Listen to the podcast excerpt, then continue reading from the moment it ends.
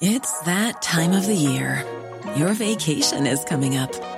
You can already hear the beach waves, feel the warm breeze, relax, and think about work.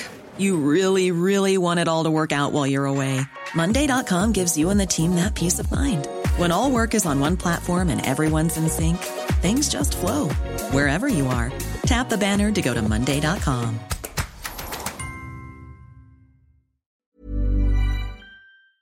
Y bueno, distribuidores y productores nacionales de bebidas alcohólicas surgieron la modernización del esquema del impuesto especial sobre productos y servicios. Y vamos a platicar con Iñaki Landaburu, él es director general de la Asociación Nacional de Distribuidores de Vinos y Licores. ¿Qué tal, Iñaki? Muy buenos días.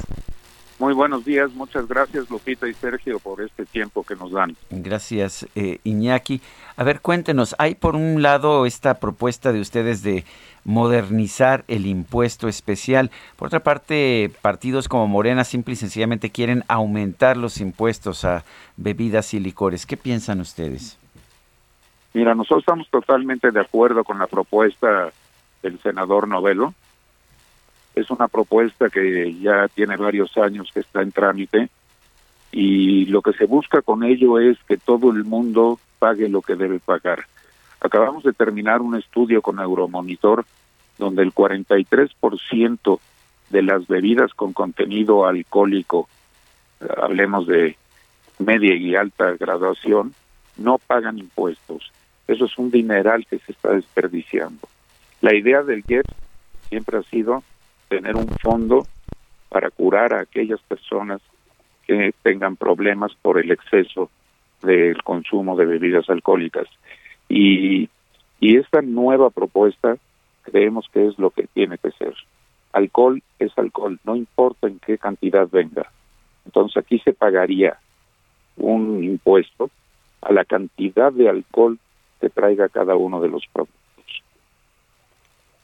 Iñaki, que, paguen todos, pero ¿a quiénes se, se, se refieren? Cuéntanos.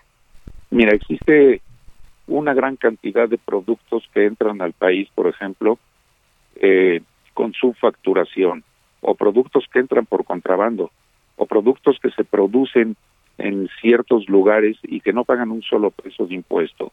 Nosotros distribuimos productos de 930 eh, proveedores, ya sean importadores o productores, y únicamente 300 son los que están pagando impuestos. Entonces hay una competencia desleal, ¿no? Lo que queremos es que el piso sea parejo, que todos paguemos y que esto sea a primera mano. ¿Por qué a primera mano?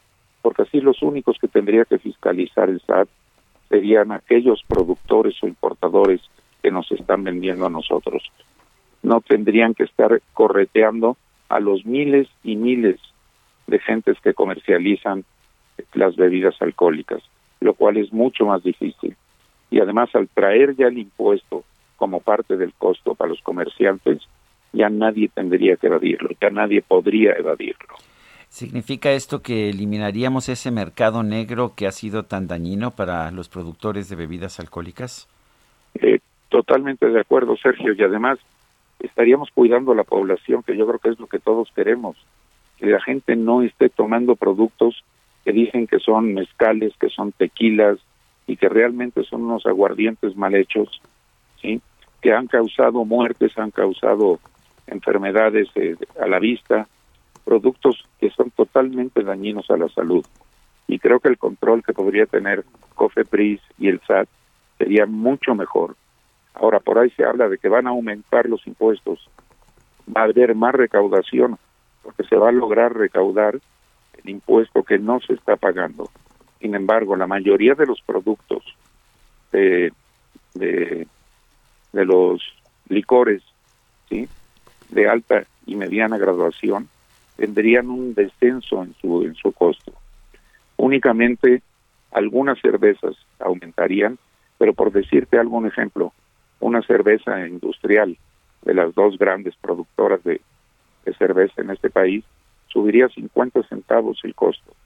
Y sin embargo, todas las cerveceras artesanales que hoy en México están muy de moda, su costo bajaría alrededor de 6 o 7 pesos para el último consumidor.